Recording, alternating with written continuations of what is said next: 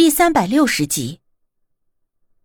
回到家以后，爸妈看我把无忌带回来了，以我妈带头那高兴的劲儿，吵着说晚上要多做点好吃的。我爸还揶揄我：“哎呦，也不知道是谁吵着要请病假呀！现在这精神头，简直上山能打虎啊！”你不舒服吗？无忌听了，立刻担心的问。我没事儿，就是找个借口请两天假而已。我嘿嘿一笑，如实回答。有无忌回到我的生活中，我这才觉得自己的生活终于步入正轨，而且沾着无忌的光，每天都能够吃到我妈亲自下厨的各种好吃的。短短几天就胖了一大圈把前几天瘦下去的那些肉又都给补回来了。就连丁力都说。我这几天就跟吹了气球似的，不但面色红润、精神饱满，肉也长了不少。于是便低着声问我：“是不是谈恋爱了？”我和他也没什么可瞒的，便大方承认的一点头。哎，是谁？是谁？是不是小吴哥？丁力一脸八卦，眼珠子都要放光了。我笑而不语，算是默认。丁力激动的一拍手：“嘿，我就知道是他！”丁力，你知道什么？任课老师在上头沉声问。丁力愣了一下，才反应过来我们这会儿还在上课中，当即搓了搓手，嘿嘿一笑：“ 那什么，刚才有个蚊子咬我，让我给拍死了，我就知道肯定是那个蚊子给我咬的。”也得亏丁力是个学霸，不然这会儿就会被请出教室站墙根了。任课老师白了他一眼，注意听课。我在旁边忍不住偷笑，因为无忌决定留在这座城市里，如他答应我的那样，我去哪他便去哪。但是他总认为住在我家麻烦我爸妈也不方便。于是雷厉风行的在我家和学校的附近买了个房子，房子一共四间卧室，其中一间专门给我布置的，还有一间留给我爸妈的。按照无忌的意思，就是说方便随时过来一起住。我妈一看那个高兴啊，搂着无忌那个喜欢的劲儿，说这个女婿一看就是个好女婿，不但知道心疼他闺女，还知道体贴孝顺老人。不像是现在的那些小白脸，娶了姑娘就不要丈母娘了。无忌笑着应道：“我并无亲人，所以小生的亲人也是我的亲人。”我妈妈高兴的已经搂住无忌叫儿子了，仿佛我才是那个有可能会被娶进门的儿媳妇儿。我在旁冷眼瞧着，心说：等哪天把无忌的真正年纪告诉您。我看您还叫得出好儿子这种话吗？后来到了日子，大姑和无忌一起在我家为我设了香堂。晚上我回去的时候上了香，按照大姑的指引，担下了香堂，正式成为了出道弟子。可是以我的修为，还不能够做到立刻为人看病查事儿。无忌说，若我勤加休息，或许过个几年的还有可能。但是那也不急于一时。至于我的学习成绩，一直也就那德行。我妈呀，也不指望我考上什么好大学。最后，我也算是没有给他们太丢脸，考上了我们本市的一所中高等大学，也算给他们争了口气。至于为什么选本地的大学，是因为我想着今后再过个十几二十年，终究会有人发现无忌不会老的这件事。到时候我们或许就要离开这座城市，所以我希望在这之前可以多留在这里，制造一些美好的回忆。毕竟我和无忌是在这里从相识到相知，最后到相爱的。当然，也是可以为了多陪陪父母。后来的日子也都一直过得顺风顺水，我过着闲散的大学生活，无忌还是风雨无阻的。会在我下课后来接我回家，我们一直住在一起。但无忌是个正人君子，最多也只是亲吻过我的额头，抱着我睡觉而已，从未做过一丁点过分的举动。虽然我并不排斥。大学二年级之后，我过了生日，到了法定婚龄，我妈偏急着让我和无忌结婚，说是早点结婚，她可以早点抱孙子。我听了十分的无奈，寻思着，我这大学还没念完呢，急什么急？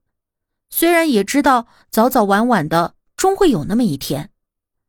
后来那一个假期，每天在我妈的连环攻势之下，我终于达成了妥协，说是只要无忌愿意，我就没有意见。我说这话的时候，一直给无忌使眼色，意思就是让他找借口别答应。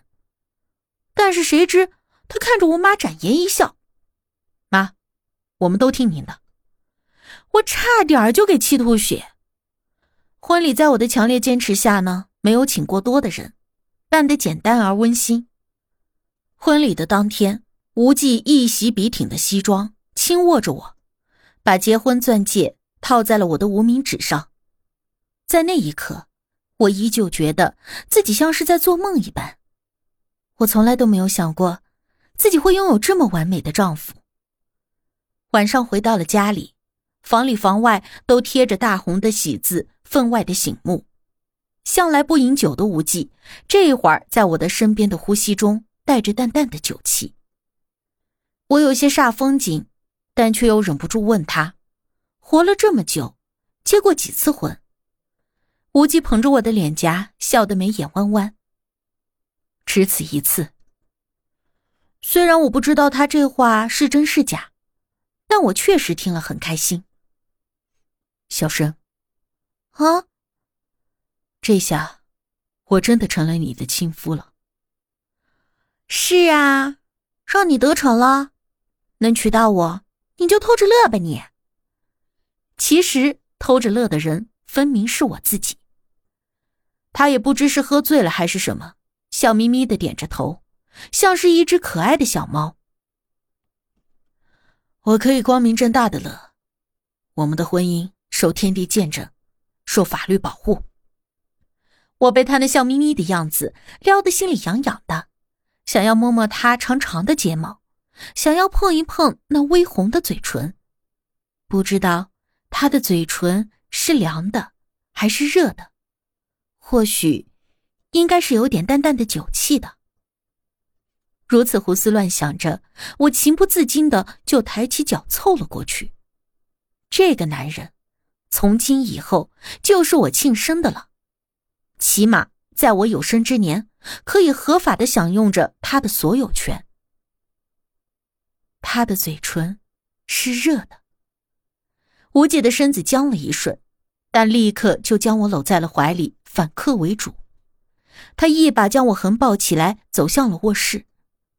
我能够感觉得到他皮肤上传来的炙热，热得我头脑发昏。意乱情迷。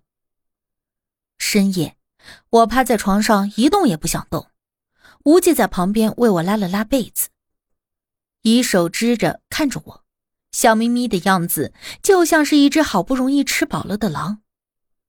我们结婚两个多月开始以后，我妈妈几乎时不时的就给我打电话，问我有没有哪里不舒服，比如恶心想吐、口味也有变化之类的问题。我心里知道，他是想要问我有没有怀孕。其实有件事情，我一直没有忍心说，也没有直面的问过无忌，那就是无忌如此的异于常人，我不确定他是否可以生育。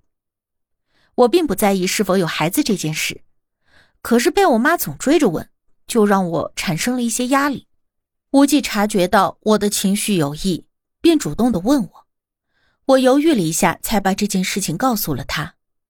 无忌沉默了稍许，说：“这个问题他自己也无法确定，或许可以，或许真的不行。”我们陷入了普通夫妻都会面对的无奈之中。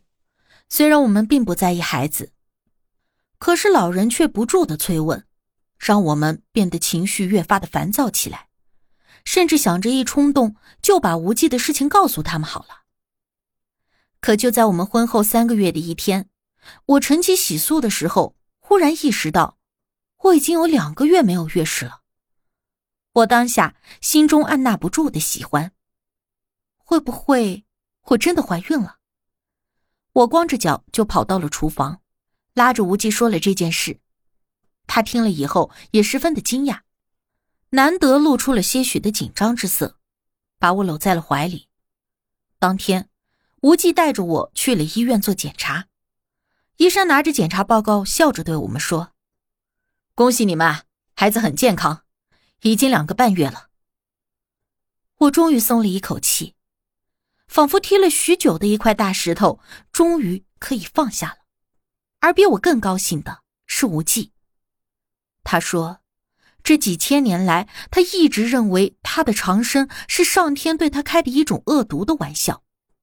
可在这一刻，他却明白，他的长生是上天对他的赐福。”无忌说：“因为长生，他才能够遇见我，拥有了属于我们的第一个孩子。”他说：“我和孩子是上天给了他最完美的礼物。”他说：“他终于在这漫长的人生中，找到了真正的爱和意义。”